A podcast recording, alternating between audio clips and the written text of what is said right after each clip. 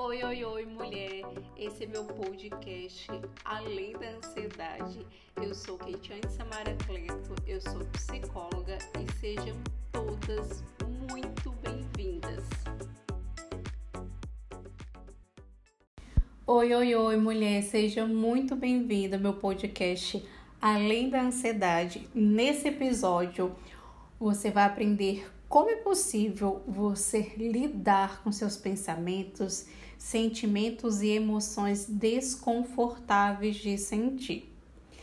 E aí, quem é que gosta de sentir raiva, medo, tristeza? Todo mundo quer sentir aquela, aquela emoção confortável que muitas das vezes é alegria, né? Ninguém gosta de ficar triste, de ficar com raiva. Nossa, Kate, quem é que gosta né, de sentir raiva?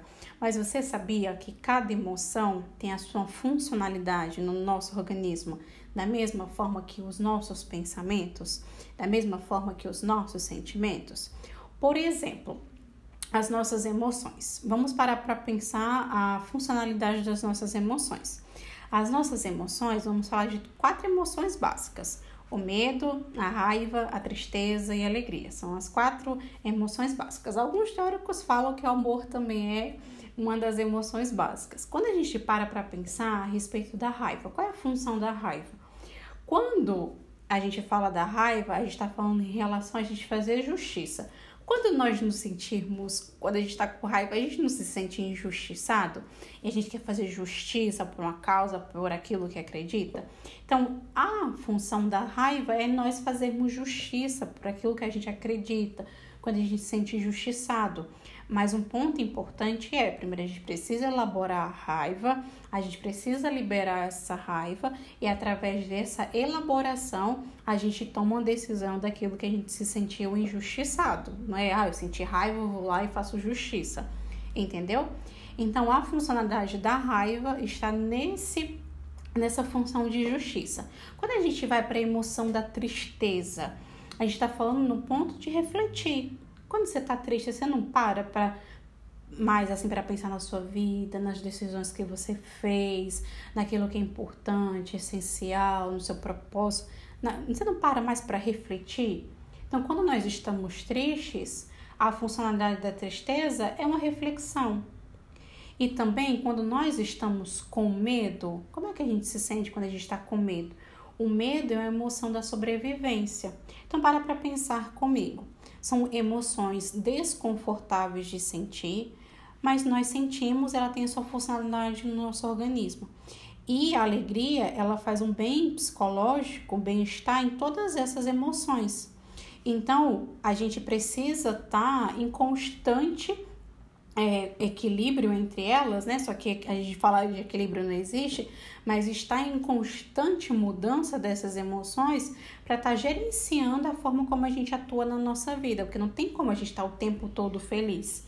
Então, se hoje eu estou triste, um ponto para refletir a respeito do porquê eu estou triste, decisões que eu preciso tomar. Se eu estou com raiva, a respeito de decisões que eu preciso tomar que eu acho correto, justo, que bate com os meus valores, os meus princípios, entendeu?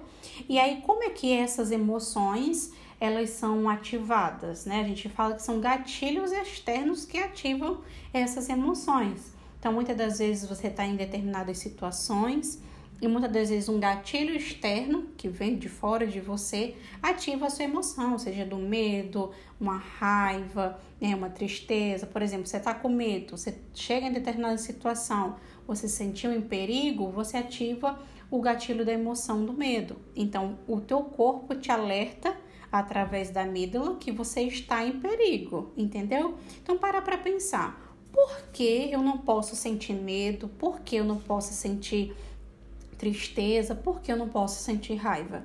Então, o primeiro passo para eu gerenciar e lidar com as minhas próprias emoções desconfortáveis de sentir é eu identificar o que eu estou sentindo, aceitar e me permitir sentir as minhas emoções, porque elas têm uma funcionalidade no nosso organismo.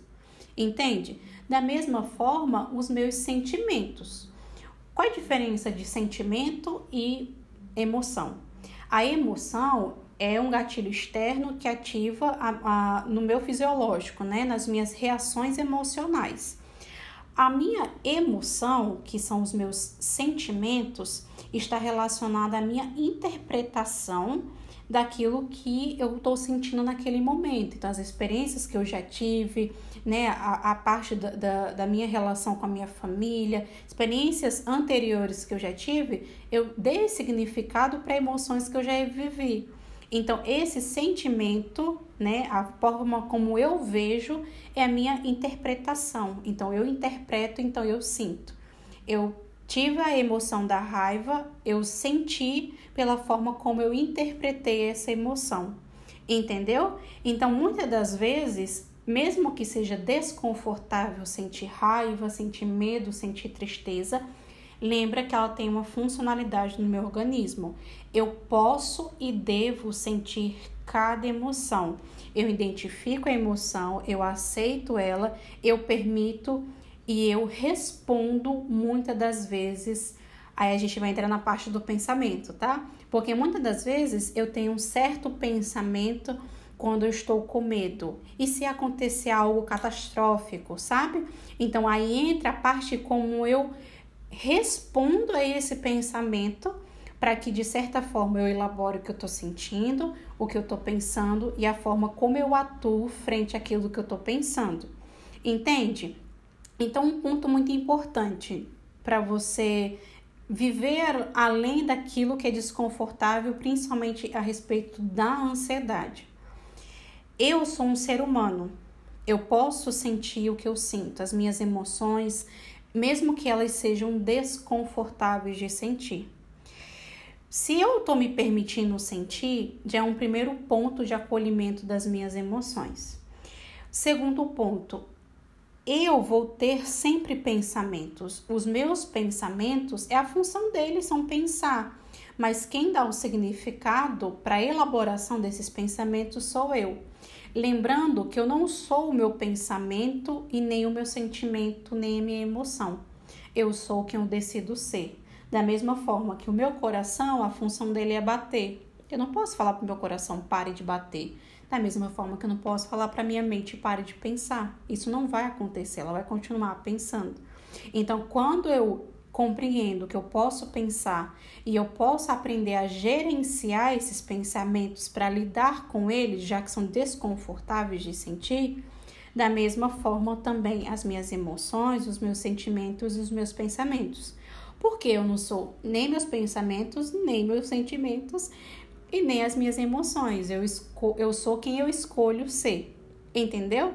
Então, através do, do primeiro ponto de eu aceitar o que eu estou pensando, o que eu estou sentindo, o que está processando, eu me permitir sentir, pensar, mas eu acolho isso, respondo a esse pensamento, a esse sentimento, aquilo que eu estou sentindo, me permitindo sentir, e eu posso desfocar fazendo outra coisa, uma respiração, me conectando com as pessoas ao meu redor e escolhendo a forma como eu vou viver. Entende? Por exemplo, parando para pensar na prática. Levantei da cama, estou triste, não quero ir é, para academia. Vamos identificar porque eu estou triste. Levanto, acolho, vou para academia, mesmo me sentindo triste, mas acolhendo aquilo que eu estou sentindo. Entende? Você vai compreender o que está processando dentro de você. Não é muitas das vezes porque eu estou triste que eu devo parar de fazer as coisas. Você pode até falar para você mesmo. Se eu continuar na cama, eu vou me sentir melhor ou pior? Eu já fiz essa pergunta para algumas pacientes minhas na, na sessão de terapia. Ela falou: eu vou me sentir pior, eu vou me sentir muitas das vezes inútil. Eu preferia levantar e ir para academia. Entendeu? Então, muitas das vezes é você mesmo questionar seus próprios pensamentos e muitas das vezes também aquilo que você está sentindo, o significado que você está dando para aquilo que você está sentindo. Então, eu me senti dessa forma, mas eu escolho fazer tal coisa. Eu escolho questionar esse pensamento, eu escolho responder esse pensamento, que eu não sou ele, mas eu escolho enfrentá-lo, acolher, permitir sentir ele e viver um processo um dia de cada vez.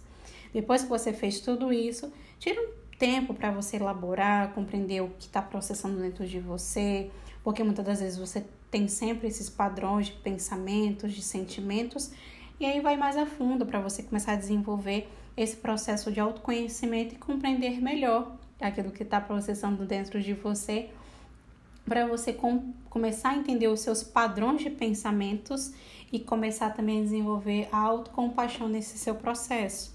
Que você é um ser humano e que você está desenvolvendo a melhor forma de você gerenciar suas emoções, seus pensamentos, os seus sentimentos e que você pode sentir essas emoções desconfortáveis, tá bom? Eu estou muito feliz pelos nossos encontros toda semana aqui. Espero que tenha feito sentido para você esse podcast. Se você é nova por aqui, seja muito bem-vinda. Me segue lá no meu Instagram para a gente ficar conectado. Toda semana a gente tem lives para a gente estar tá sempre juntinhas. Arroba Samara. E toda semana a gente tem esse podcast Além da Ansiedade para você desenvolver mudanças saudáveis e duradouras para viver além da ansiedade, tá bom? E a gente se encontra no nosso próximo podcast. Um beijo e até mais. Esse conteúdo fez sentido para você? Então já se inscreve no nosso podcast, porque toda semana a gente tem conteúdos inéditos aqui para você viver